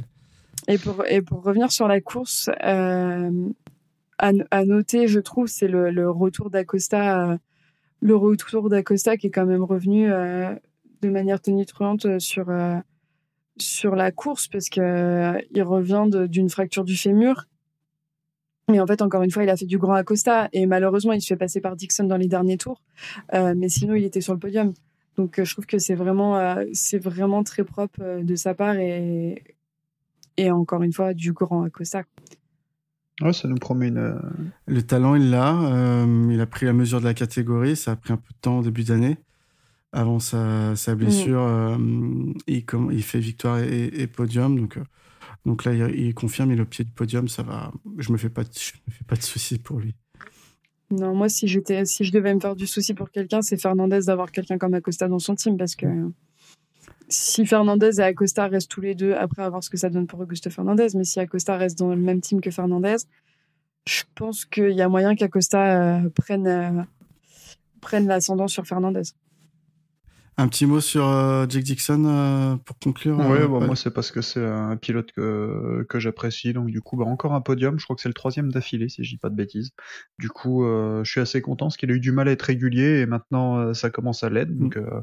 bah, peut-être qu'il va réussir à, à, nous en gagner une, mais voilà c'était juste pour le, pour le souligner, c'est un, un, autre nom devant, donc c'est ça change un peu des, des Italiens et Espagnols, donc voilà c'était juste pour souligner sa bonne performance. Oui, c'est vrai. Et puis un petit, un petit anglais qui se montre, euh, c'est pas, c'est pas souvent euh, euh, ces derniers temps qu'on a eu l'occasion, donc ça change. D'ailleurs, à, à, souligner qu'on a eu des pilotes japonais qui se sont montrés en, Moto 3, en Moto 2, et on verra que en Moto GP, c'est pas du tout le cas. mais, mais bon, ça arrive, hein, c'est comme ça. Et, c'est bien de voir des pilotes japonais devant aussi. Ouais, et en, l'occurrence, Ogura montre qu'il a envie d'avoir cette place en MotoGP dont tout le monde parle. Mais honnêtement, je sais pas si c'est la meilleure année pour passer du Moto 2 au MotoGP. Ouais, bah ça, je suis d'accord avec toi, mais euh, en même temps, avec ce que fait Nakagami, on va en parler d'ailleurs euh, juste après. Ce qu'il fait ou ce qu'il fait pas eh ben, Je te laisse euh, le MotoGP, Ophélie, vas-y. Ouais.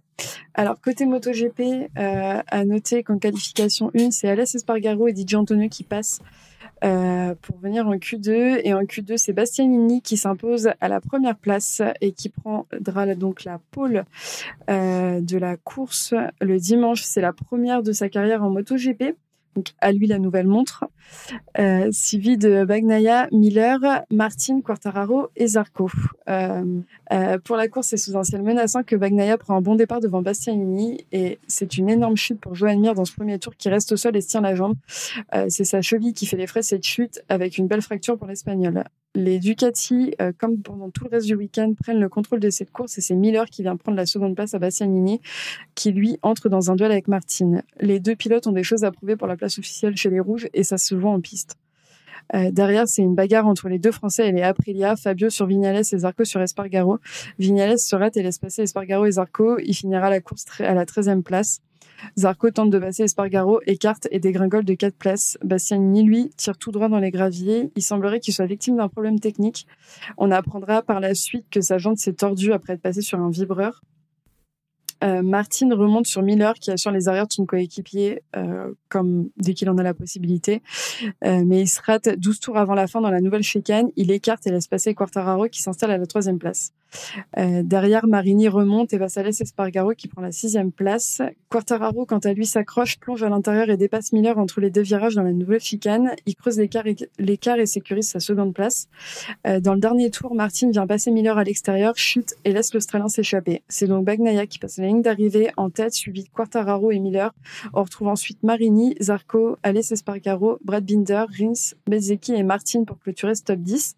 À noter que cette course, que durant cette course avec le podium de Bagnaia. C'est une troisième victoire d'affilée sur une Ducati avec un même pilote. C'était pas arrivé depuis 2008 avec Stoner. Et c'est également la cinquième victoire de la saison pour Pecco. C'est le seul à avoir plus de trois victoires cette saison. Côté classement, euh, Fabio compte les points et garde la tête du championnat avec 200 points, suivi de Alès Espargaro à 168 points et Pecco à 156. Zarco est à la quatrième place avec 125. Et fait à noter qui ne change pas depuis plusieurs courses, c'est que Mac Marquez est toujours le premier pilote Honda avec 60 points au classement. Euh, les garçons, qu'est-ce que vous avez pensé de cette course qui était beaucoup moins, beaucoup moins mouvementé que les courses que les courses des Moto 3, Moto 2, mais sur laquelle on a eu un sacré dépassement de, Fabio qui m'a fait dire que qu'on lui reproche des dépassements un peu trop, un peu trop ambitieux, mais celui-ci était vraiment pas dégueu à voir moi j'étais ultra content quand je l'ai vu euh, quand je l'ai vu à la télé ce dépassement là j'étais fou. J'ai sauté sur mon canapé je savais pas où il pourrait passer. Et, euh, et à cet endroit là c'était magnifique. C'est au cordeau c'est euh, c'est super. Il y a pas une touchette c'est la, la, course qu'il faut en plus pour Fabio c'est top hein, il, Bagnaia était intouchable enfin était intouchable il remonte sur la fin quand même, mais, euh, mais bon, on sait comment c'est les fins de course, ils ont tendance à relâcher, etc. Donc euh, je pense que c'est le c'était le moment de, finir deuxième euh, et c'est très bien pour lui. C'est très bien pour lui. Tu vois, c'est la course qu'aurait dû faire Vietti en moto 2, bah c'est un exemple comme ça qui peut suivre. Bah, concernant Fabio, c'est sûr qu'il a fait une course incroyable. Bagnaia disait que, que lui et Miller avaient fait le mauvais choix de pneus et qu'en fin de course, ils ont un peu pêché. Euh, mais en tout cas, le déplacement qu'il fait sur, euh, sur Miller, c'est le plus spectaculaire, hein, bien sûr, qui passe dans un mouchoir de poche. Et il n'y a peut-être que Fabio qui pouvait faire ça, euh, parce qu'un Marquez pourrait être passé, mais il aurait joué à la touchette, un Marquez par exemple. Fabio, c'est toujours très propre. mais Fabio a fait une très belle course dans le sens où il double aussi beaucoup de motos. On a souvent dit que c'était que la Yamaha n'arrivait pas à doubler des V4. clairement, quand Fabio a envie de doubler, il double. Euh, et il s'en sort plutôt, plutôt bien. Donc, euh, belle course de sa part. Et, il fait encore une fois la saison que, que j'aurais aimé de voir de la part de Mir depuis 2021. C'est-à-dire, il fait une saison de champion du monde en titre. Euh, quand il peut pas gagner, il montre qu'il fout la pression à celui qui est en tête, quoi. Et, c'est beau. voilà. Est-ce qu'on peut éventuellement parler du, de la victoire de, de Bagnaia quand même qui a, qui a, qui a gagné cette course. Euh, mm. C'est sa, sa cinquième victoire sur ses huit dernières courses et sa troisième d'affilée. Donc euh, c'est le seul pilote qui a plus de trois victoires au championnat aujourd'hui. Bah, il fait il fait un milieu de saison parfaite, j'ai envie de dire, Bagnaia quasiment. Euh, il revient à 44 points, je crois, de Quartararo. Qu'est-ce que qu'est-ce que vous pensez de lui, sa course, son week-end moi, j'étais contente pour lui. J'ai trouvé qu'il avait fait une belle course, qu'il avait, enfin, de toute façon, il est parti et euh, il a fait sa course devant tout seul. Pour moi, il a la chance quand même d'avoir un coéquipier qui protège ses arrières. Euh, on, se l'est déjà dit et, on, sait que Miller est là pour ça et que de toute façon, Miller n'a plus rien à perdre sur le reste de la saison de protéger Bagnaia. Mais, euh, c'est quand même une très belle course et c'est une deuxième partie de saison parfaite pour lui. Et s'il fait comme il a fait l'année dernière et qu'il remonte de la même manière qu'il a remonté, si Fabio euh, garde pas euh, garde pas sa concentration, il, peut revenir sur Espargaro et Fabio. Et, et, moi, je trouve ça vraiment bien pour la compétition. Après, euh, après, je suis peut-être pas objectif dans le sens où j'ai toujours dit que si c'était pas Fabio qui gagnait, je préférais que ce soit Pecco qu'Espargaro. Donc, donc moi, ça me va très bien que Pecco gagne des courses. Mais en effet, il a fait une très belle course, c'était propre, c'était réfléchi et, et il y a rien, enfin pour moi, il y a rien à rajouter à part dire qu'il a fait une belle course et que et que ouais, enfin très bon du très bon week-end pour les Ducati et très bon week-end pour Pecco. Ouais, juste pour réagir, je... si Miller est un bon soldat, je trouve quand même qu'il a qu'il a tenté un dépassement qui était pas simple, qui pouvait s'avérer dangereux euh, sur son coéquipier. Après, ça l'a pas fait. Il a peut-être pas insisté, mais euh, voilà. Après, euh, il est presque aussi rapide que son coéquipier, donc euh, c'est aussi pour ça qu'il arrive à se placer euh, souvent derrière lui. Mm. Mais, mais c'est pas ça. Moi, ce que j'ai aimé, c'est Miller à la régulière. Ça fait plusieurs courses où, où il met à l'amende Bastianini et, Martin, et Martin à la régulière. Donc, il prouve qu'il avait toute sa place dans, dans l'équipe usine. et que ces petits jeunes, entre guillemets, parce que Miller n'a que 27 ans, et que ces petits jeunes aux dents longues peuvent peuvent toujours lui courir après et qu'il est quand même plus rapide qu'eux. Donc, euh, donc c'était, c'était, c'était pas mal ce, trio à voir pour ceux qui se battaient. Quoi. Ouais, moi j'ai trouvé ça vraiment chouette, les, dépassements en, tête de course, euh, que ce soit même euh, avec, avec Bestia et, et Martine. Les Ducati, de toute façon, elles sont compétitives et il y a de quoi faire en course. Donc, donc ouais, moi je suis assez d'accord avec toi. C'était beau à voir ce début, tous ces dépassements et, et ce comportement de pilote. Paul, un, avis sur, euh, sur Bagnaia ou, sur euh, les restes des, bah, Sur Bagnaia, principalement, c'est moi c'est celui qui fait le plus peur là à mi-saison, parce que mine de rien, il remonte, il remonte sévèrement après un mauvais début de saison. Donc là, il, il enchaîne. Voilà, c'est solide, il n'y a pas d'erreur. tant, tant, mieux pour eux, il était temps quand même, parce que c'est quand même à cet endroit-là qu'on les attendait. Euh, après la, surtout après la fin de saison dernière. Donc euh, c'est pas, euh, c'est bien de les voir devant maintenant. Voilà, j'ai l'impression que c'est limite le vrai début de saison qui, enfin la, vraie saison qui commence avec voilà des, des duels qui qui vont avoir lieu. On va forcément, ils vont forcément se croiser avec Fabio, donc ça va être, ça va être sympa. Et euh, bah, pour rebondir chez, chez les autres pilotes Ducati, tu vois, moi j'avais mis euh, Bastianini ou Martin en rouge. bah là, dur de choisir parce que bah, les deux finissent par terre. et puis, mmh. puis en, enfin par terre. Euh, Bastianini, euh, c'est dû à un problème technique. Mais, euh, mais voilà, là, tu as, deux, deux gars qui ont été poussés dès le début de saison, qui ont forcé le titulaire, le titulaire à partir. Et au final, le titulaire, bah, lui, il engrange les podiums. Donc, c'est. Ah, ça, je voudrais pas être dans les, dans les, dans les bottes du, du recruteur chez Ducati. Quoi. Mais, mais bon, ça reste, ça a été une mm. super course et, et mine de rien pour un circuit que je pensais typé pour eux, bah, comme d'habitude, en fait, on s'aperçoit qu'il y a c'est pas forcément un circuit qui convient uniquement à la Ducati, qu'il y a beaucoup de motos qui peuvent aussi tirer leur épingle du jeu dessus, surtout avec la nouvelle chicane maintenant. Donc euh, non, super course, super course. Ouais, moi après, je pense que par rapport à ce que tu disais sur les circuits, plus on avance et plus les, motos, les motos évoluent, moins on peut dire que tel circuit est typé pour telle moto. en ce moment, j'ai l'impression que dès qu'on dit euh, Fabio va galérer sur ce circuit, euh, c'est vraiment c'est un circuit Ducati, c'est Fabio qui gagne et inversement. Donc je pense que les choses évoluent et que c'est pour le mieux, euh, c'est pour le mieux pour le coup pour le, spectacle pour les amis. le show. ouais, je suis d'accord avec toi. Je, je, sais plus quel pilote était interrogé ce week-end. Euh, c'est peut-être Luca Marini. Euh, pour le prochain Grand Prix qui aura lieu à Misano et, Marini a dit non mais Misano c'est pour Bagnaia c'est le pilote le plus rapide que je connaisse sur ce circuit Donc, ça promet en sachant que Fabio est rapide aussi il a gagné une course là-bas il me semble l'année dernière euh, suite à la bah, chute de Bagnaia. Wait and see. Mm. Euh, Paul, il mettait week-end 100 pour les Aprilia. Qu'est-ce que tu veux nous dire par là euh, Bah déjà, bon, avec Espargaro blessé, c'était forcément pas génial. Et puis bon, enfin moi j'ai pris l'habitude maintenant de les voir un peu devant. Et, c'est mm. vrai que bon, bah là, au moins ce qui est bien, c'est que les deux sont dans les à peu près mêmes positions, hein, parce que c'est vrai que la Vignales, il, il finit 13, c'est un petit peu loin. Mais euh, voilà, c'est juste, on, même aux essais, etc., on les sentait euh, pas forcément euh, aussi incisifs que d'habitude. Ça se montre en course, donc c'est voilà, c'est, c'est, je vais pas m'en plaindre. Hein, tant que Fabio est devant, moi ça me va. Mais hmm. mais voilà, c'est juste un week-end sans pour eux, quoi. c'était à noter après des, belles perfs. Bon, une petite, une petite un peu en moins. C'est bon, ça arrive. Hein, il y, a, y a Misano qui arrive. Je pense que une, une marque italienne en Italie, ils voudront faire, ils voudront faire quelque chose de bien. Mais c'est vrai que je te rejoins. Euh, euh, on les a quand même vus en course, hein, parce qu'au début de course, ils étaient assez incisifs. Et puis, euh, puis c'est vrai que progressivement, ils, ont perdu du terrain. Alors, je sais pas si c'était un, problème de réglage de la moto, mais ils se sont fait repasser petit à petit.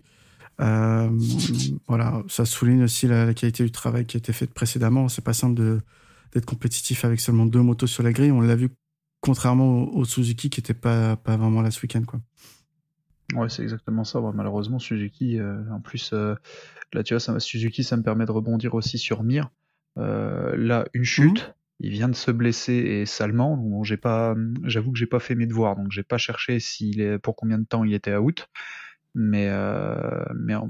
cheville cassée, je sais plus combien c'est. Mais en plus, là, pour le moment, je pense pas qu'il soit la mise en mm. Très peu d'originalité pour Mir, dis donc. Et pour le moment, en plus, il est, il est toujours pas signé parce que mine de rien, on, en parle, enfin, beaucoup de rumeurs le donnent chez Repsol, mais euh, là, concrètement, j'y repensé encore tout à l'heure, qu'est-ce qu'ils attendent pour l'annoncer? Parce que Suzuki ils arrêtent, euh, Rin s'est annoncé chez LCR, qu'est-ce qu'on attend pour annoncer euh, Mir chez, euh, chez Repsol? Est-ce que ça cache pas aussi autre chose de la part d'Honda ou je sais pas. Mais en tout cas là, partir pour, pour signer un pilote qui vient de se blesser, qui mine de rien est, dans, en, en, chute libre totale depuis, le, depuis que Suzuki a annoncé qu'ils arrêtaient, euh, voilà, c'est c'est pas simple pour lui. Donc euh, voilà, je me, posais la question là-dessus. En fait, qu'est-ce qui qui va advenir et que, surtout quand est-ce qu'ils vont euh, vont annoncer quelque chose pour le sécuriser quoi.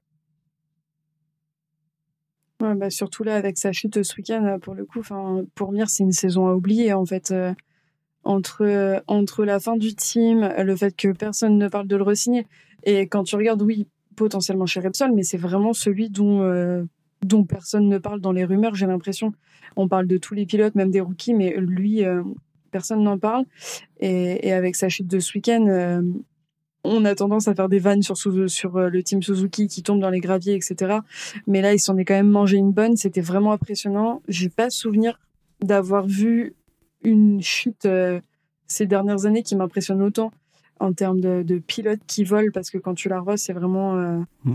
c'est vraiment impressionnant et, et, comme disait Pierre ce serait étonnant qu'il soit au prochain Grand Prix et enfin, ça reste une cheville cassée, quoi. C'est, enfin, est-ce que, euh, est-ce qu'il va être apte Est-ce que la rééducation suffira pour qu'il puisse finir, euh, finir son sa saison? Donc, euh, donc ouais, c'est vraiment, c'est vraiment étrange comme, comme façon de de traiter le Camire et, et ça pose question et il va falloir que ça s'éclaircisse un peu sur les sur les grands prix suivants. C'est pas simple la situation de Mir. On a le choix, c'est vrai qu'ils sont en position de force là. Mir l'était jusqu'à présent et, le vent est en train de tourner, je pense. Euh, peut-être qu'il faut qu'il se montre moins gourmand. J'imagine que c'est une question d'argent. Euh, pas simple. Après, euh, si, c'est pas lui qui va chercher, qui, qui va quoi Un pilote de ce calibre dans la catégorie qui est pas qui est pas signé, j'en vois pas beaucoup. Bah, je, pense qu'on peut leur proposer de prendre Nakagami après le week-end hmm. qu'ils nous ont encore fait. Il y a du potentiel. Puisque tu enchaînes sur Nakagami, chute de Nakagami. Euh, je crois que je l'ai même pas vu à l'écran sa chute. Elle n'a même pas été montrée. Ils, ne l'ont pas montré. Ils ont juste indiqué hmm. qu'il était tombé. C'est comme Binder, euh, Darren Binder qui tombe et personne n'en. Enfin, il n'y a pas eu d'image. Hmm. Donc difficile d'en penser quoi que ce soit. Euh, quand même sur Darren Binder, j'ai cru voir qu'à un moment donné, il était, il était 11 ou 12 au classement avant de chuter. Moi, c'était pas euh, trop une mauvaise course, c'est juste mm. que bon, bah, il la finit pas, quoi, encore une fois. C'est comme euh, Morbidelli qui est tombé également. Euh, Morbidelli qu'on oublie maintenant, mm. limite qu'on oublie, on oublie sa présence sur les grands prix. Qui est ce pilote Bah, tu vois, tu parlais de Mir. Pour moi, ça serait cohérent qu'il fasse, qu'il rétrograde ou qu'il fasse partir Morbidelli et qu'il mette Mir à sa place dans ce cas-là, parce que c'est quand même Mir a quand même plus de potentiel et plus de de mm. niaque, je trouve, que Morbidelli. Mm. Après, va, va gérer un ego comme Mir à côté de Fabio Quartararo, quoi. Bah, le Yamaha est un team qui a été habitué aux égos, hein, quand même. euh, on peut pas dire que Rossi n'avait pas un ego, et, et c'est pas forcément péjoratif, hein, mais... Mm. Euh, ah ouais, ça, ça, ferait pas de mal, ça ferait pas de mal de retrouver des duels comme on avait avec Lorenzo et Rossi. Après, je suis pas sûre. Euh, je pense que les, les, les pilotes qu'on a actuellement, euh, c'est quand même le, le, le... J'ai perdu le terme. Enfin, c'est le, le, il se parle bien et tout a l'air joli de l'extérieur. Il n'y a plus toute cette, euh, toute cette bagarre qu'on pouvait voir et, je pense qu'on reviendrait, on reverra jamais des images comme on a pu voir de Rossi et Biaggi dans des escaliers. Donc, euh, mm. Donc oui, en effet, je pense que Yamaha savent gérer des égos, mais à voir. Non, mais après, peut-être que Mir, du coup, tu me fais penser, peut-être que Mir, il, attend que Morbidelli se fasse mettre dehors pour, euh, pour tenter quelque chose chez Yamaha, hein, je ne sais pas. Mais là, c'est assez capillotracté comme théorie. Ouais. Euh, petit euh, problème d'engagement du, du start device pour euh, aller chez Spargaro. Ouais, il montrait, en, revoyant les images du départ, le, le device s'est pas mis en route pour Espargaro, il n'arrivait pas à l'enclencher. Donc son départ était moins propre que ce qu'il ce qu'il a pu être. Après, comme on peut le voir au niveau de la course, ça l'a pas tellement pénalisé puisqu'il a bien terminé. Euh, mais ça me permet euh, d'enchaîner sur Espargaro, sur euh, un truc que j'ai marqué en majuscule au conducteur parce que je trouve ça scandaleux. C'est ce qui s'est passé ce week-end avec Zarco, où on avait Zarco qui sortait de la voie des stands, qui s'était rabattu et qui était relativement sur le côté, qui était pas nécessairement dans une trajectoire qui allait gêner les pilotes, et Espargaro qui arrive à, à toute berlingue et qui, qui sort les fesses clairement quand tu revois les images il sort les fesses sur le côté et il touche Zarco et, tu vois que Zarco, euh, ça lui touche la main puisque Zarco euh, a un mouvement de recul euh, sur les images. Et, Zarco et Spargaro s'expliquent à la fin de cette séance. Il n'y a aucune sanction pour un comportement qui est ultra dangereux. Enfin, Espargaro, je ne sais pas ce qui s'est passé dans sa tête, je sais pas ce qu'il voulait faire, mais c'était mais complètement stupide, c'était complètement irresponsable comme comportement. Je et je trouve ça fou qu'il n'y ait aucune sanction sur un comportement pareil. Bah, pour une fois qu'il est devant, il montre, t'as vu, c'est moi qui suis devant, c'est moi qui suis euh, Difficile à dire. Je, je, suis partagé sur les, sur les images. Euh, Zarco ne pouvait rien faire de mieux que ce qu'il a fait. Euh, Espargaro rajoute un peu, euh, mais clairement, c'est plutôt le dessin de la piste qui est, qui est dangereux à cet endroit-là. Quand, quand un pilote est lancé euh, en pleine vitesse pour son tour rapide et que quelqu'un sort des stands, il est masqué à cause de la bosse. Et c'est vrai que même si Zarco reste le plus à droite possible du bitume, ça reste une trajectoire qui est, qui est, qui est, très proche de celle des pilotes, donc ça peut être très dangereux. Donc Espargaro a, a exagéré l'action. C'était impossible, vu quand, quand tu revois les images, c'était impossible qu'Espargaro n'ait pas vu Zarco. Oui, oui, non, mais c'est pour ça, c'est clairement. Il exagère l'action. Euh, difficile de mettre une sanction pour moi. Euh, au contraire, ça va peut-être faire bouger les choses parce que les deux pilotes ont réclamé un, dégagement plus grand euh, pour, pour la sortie de, des stands à cet endroit-là. Donc, donc à voir si, si les pilotes vont être écoutés, s'il y aura des aménagements de ce côté-là. En, parlant de Zarco, tiens, euh, on n'a pas parlé de sa course, peut-être euh, un petit mot, il rate son départ. Euh, il était qualifié sixième.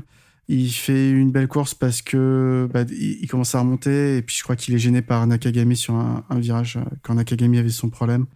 Donc il repère des places et puis finalement il, finit 5. 5 ou 6, Zarco 5. Il a, il a fini cinquième, ouais.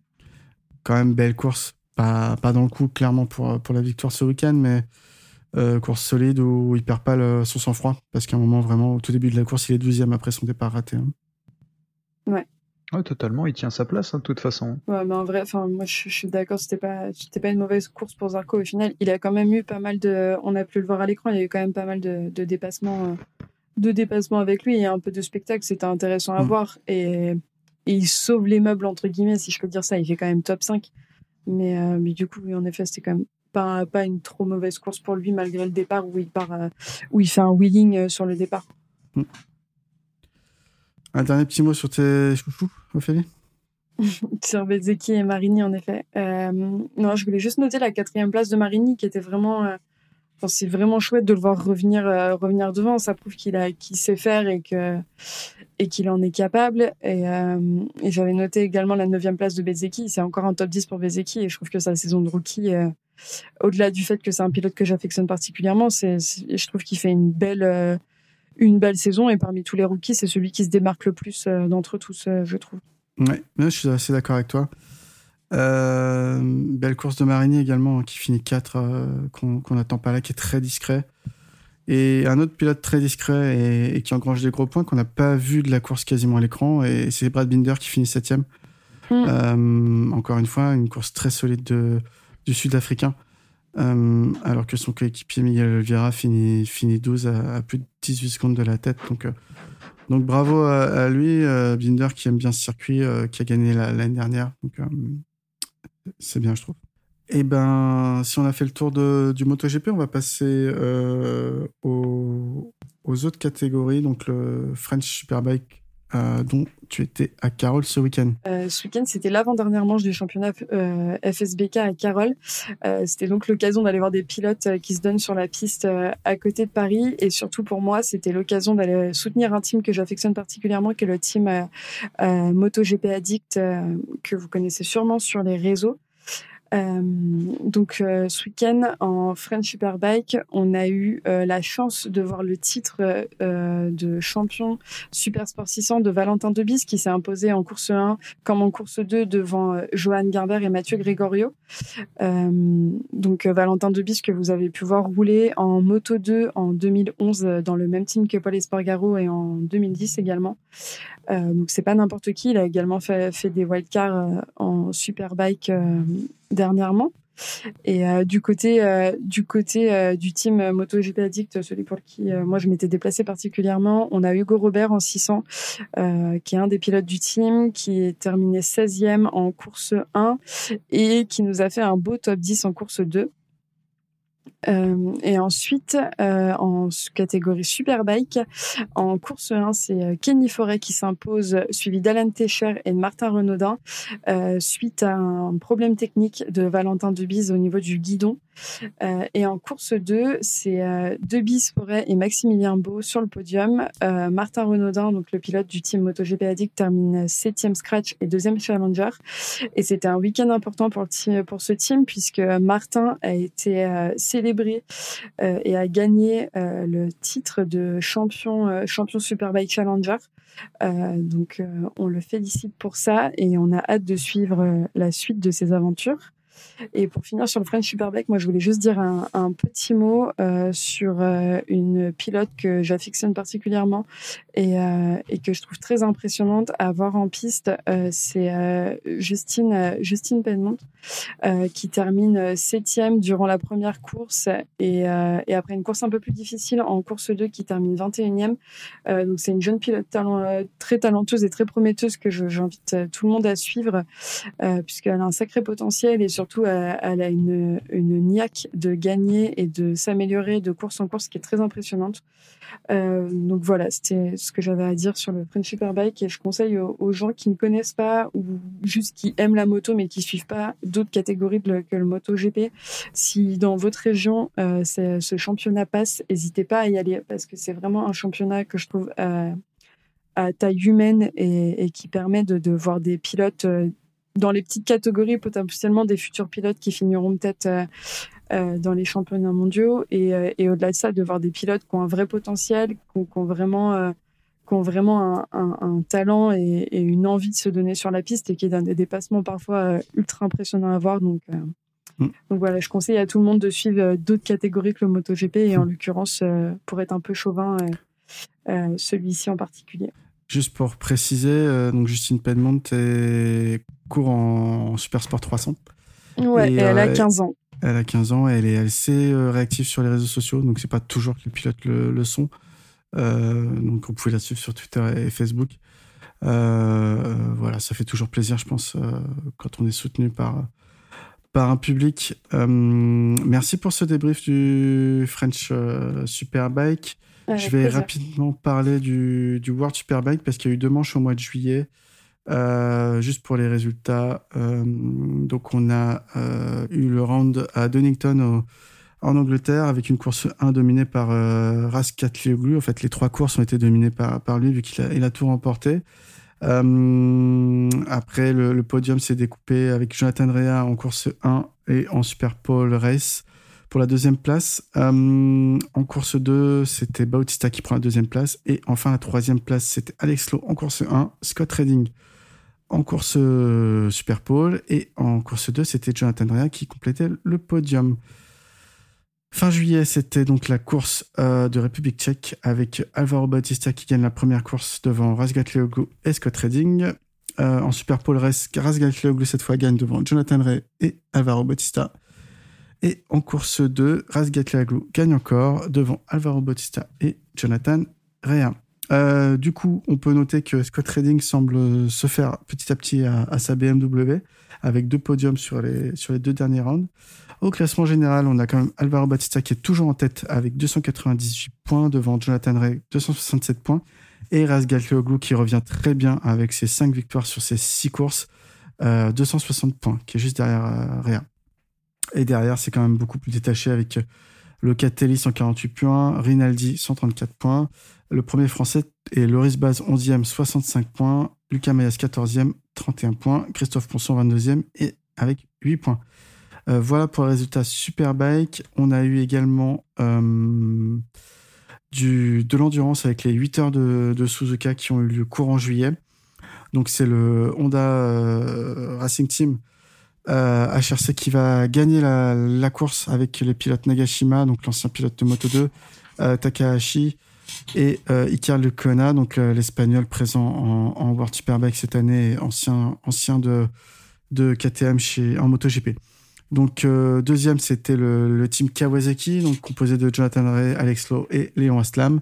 Et enfin euh, troisième sur le, podium scratch, donc c'est le le Sergio Shimura, euh, grosse perf pour eux, à la fois parce que il faisait face à des teams usines, hein, vraiment japonais sur ce circuit. Et en plus, le CERT a roulé à deux uniquement.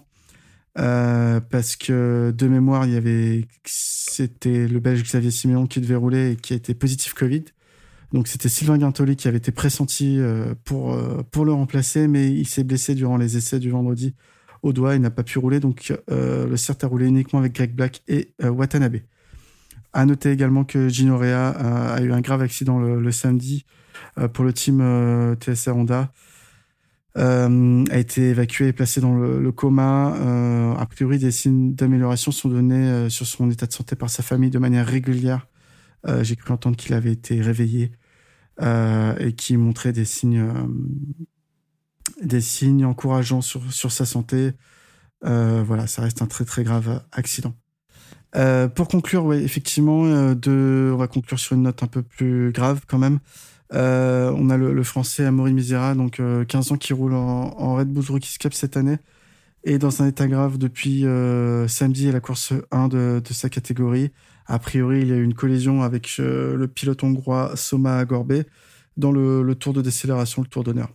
on n'a pas eu plus d'infos, si ce n'est qu'a priori, le pilote français souffre de multiples fractures qu'il a été évacué euh, du circuit en hélicoptère et qui serait maintenu dans le, coma.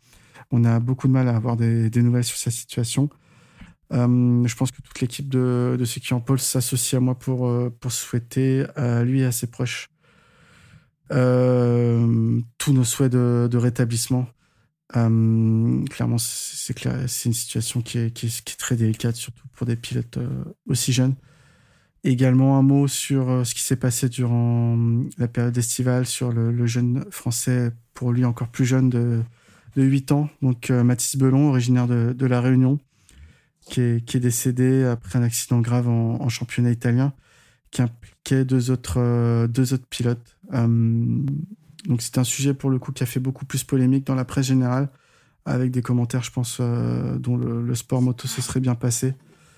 Euh, on va pas revenir dessus, mais on va juste souhaiter toutes nos condoléances à, sa famille.